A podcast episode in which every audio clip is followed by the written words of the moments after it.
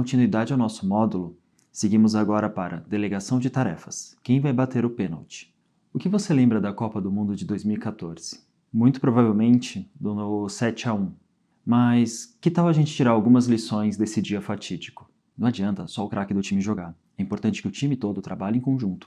Não tem como uma única pessoa ganhar de 11, não importa o quão boa ela seja. Sem padrão tático, estratégia, senso de equipe e colaboração, não tem como ganhar. Como líder, é importante que você fomente todos esses valores junto com seu time, e assim, em conjunto, vocês vão conseguir ganhar. Fique de olho em todos os jogadores e não se esqueça que é no jogo amistoso que as habilidades são treinadas. Um time de alta performance é um time com talentos e competências que se complementam. Esse time ele está alinhado e comprometido com um objetivo em comum. Esse time possui um alto nível de colaboração, inovação e normalmente possui resultados com altíssima qualidade. Por acaso, você é líder de um time de alta performance? Para ter uma equipe de alta performance, é importante que o líder esteja presente no dia a dia dela. Mas tome muito cuidado. Estar presente no dia a dia não significa fazer a tarefa por elas. Normalmente, times que operam com métodos ágeis possuem uma série de rotinas e rituais que ajudam o líder a estar presente no dia a dia. Dois rituais muito importantes são a daily e a planning. Para esses rituais, eu normalmente gosto de estar presente junto com o meu time porque eu consigo olhar tudo o que eles estão fazendo, tirar dúvidas, explicar questões que possam ainda estarem abertas e acompanhar o dia a dia. É fundamental, não só para mim como líder, conseguir enxergar tudo o que eles estão fazendo, mas para eles sentirem que eu estou presente e apoiando. E agora aqui está um pulo do gato. Cartão vermelho para o microgerenciamento. Alguns exemplos de microgerenciamento são centralizar tarefas e não delegar para sua equipe, supervisionar sem dar espaço para que as pessoas possam fazer o seu melhor, cobrar resultados sem que a equipe tenha tido tempo necessário para poder executar a tarefa e stalkear a vida dos colaboradores. Em uma partida de futebol, não é necessariamente o capitão que vai bater o pênalti. Normalmente, quem bate o pênalti é o jogador que está mais preparado e mais confiante para executar a função. E quem normalmente delega essa função ou é o capitão ou é o treinador. Então são pessoas que estão um pouco mais fora do momento, fora do contexto, que conseguem ter uma visão mais clara e conseguem orientar para que o time possa executar da melhor forma possível. O maior benefício de delegar tarefas é você conseguir focar o seu tempo no que realmente importa e principalmente o que só você, como líder, pode fazer. Mas é claro que isso também ajuda com outras coisas, como desenvolvimento das pessoas, divisão de tarefas para conseguir dividir de forma clara e justa sem sobrecarregar ninguém e uma visão muito clara do todo. Agora eu vou explicar um pouco dos sete níveis de delegação, começando pelo primeiro nível, mande. O líder toma a decisão e informa o colaborador o que deve ser feito. No segundo nível, venda, o líder toma a decisão e tenta convencer o colaborador de que esta foi a melhor escolha. No 3, que é o nível consulte, o líder toma a decisão, mas não antes de buscar a opinião do time. Consenso, que é o quarto nível, o líder submete a decisão ao grupo, que delibera até que cheguem a um consenso. Aconselhe, que é o quinto nível, o colaborador toma a decisão, mas busca a percepção do líder antes de fazer isso.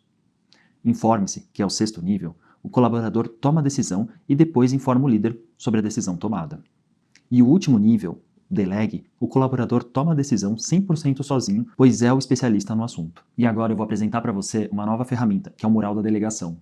Nas colunas temos os sete níveis de delegação, e nas linhas podem ser colocadas as áreas de decisão-chave ou até mesmo as tarefas. No encontro entre linha e coluna podem ser colocados o time, papéis ou até mesmo cada uma das pessoas. Então, isso quer dizer que para aquela determinada decisão ou tarefa, tal pessoa ou time terá um nível de delegação correspondente à coluna. À medida que aumenta o nível de delegação, significa que o time está com mais autonomia e autogestão. Mas é importante lembrar que quem controla o mural de delegação é sempre o líder. E aí, o que você achou do mural de delegação? Como você acha que ele consegue te ajudar no dia a dia de trabalho? Mas lembre-se, como líder, o mais importante é incentivar a colaboração. Que tal a gente ir para mão na massa? Apresente os sete níveis de delegação no seu ambiente de trabalho ou também em casa para tarefas rotineiras. Especifique as atividades e coloque-as no mural de delegação.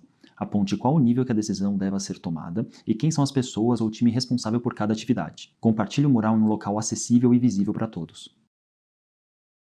E aí, conseguiu realizar esse mão na massa? Como foi criar o seu mural de delegação? Se você for criar um mural de delegação em casa ou no trabalho, escolha uma parede, coloque uma lousa, use canetinha, post-it, deixe de uma forma bem visível. Se você for trabalhar com um time remoto, você pode optar por apresentações, ferramentas como Miro, evite planilhas, tente procurar sempre elementos visuais. E olha só que legal essa frase. Se você fizer uma atividade bem feita, ela se tornará prazerosa. Para continuar gostando de alguma coisa, é preciso aumentar a sua complexidade. Ao delegar tarefas, fique muito atento ao estado de fluxo ou estado de flow, que é quando a mente humana consegue superar barreiras físicas e entrar num foco completo, ou seja, consegue executar as tarefas com o melhor da sua capacidade. Vamos ver esse gráfico. Se você tem menos desafios e a sua habilidade começa a crescer, você começa na apatia. A habilidade desenvolve, passando pelo tédio, até chegar no relaxamento e no controle. Já quando nós temos menos habilidades e mais desafios, a gente começa a passar da apatia para a preocupação, da preocupação para a ansiedade, até chegar na excitação. E quando temos o máximo de desafio com o máximo de habilidades, encaramos o estado de flow, que é focado e feliz. Para avaliar o liderado e garantir que você está delegando para a pessoa correta, é importante seguir alguns passos como identificar o quanto as habilidades desafiam seu liderado, identificar o quanto elas estão de acordo com as habilidades dele e, por fim, se elas estão em sintonia com seu flow. E caso não estejam, orientar em como chegar no flow. Nessa aula, aprendemos algumas ferramentas muito importantes, como mural de delegação e principalmente como chegar no seu flow. Para a próxima aula, vamos aprender um pouquinho mais sobre tomada de decisão. Bora lá?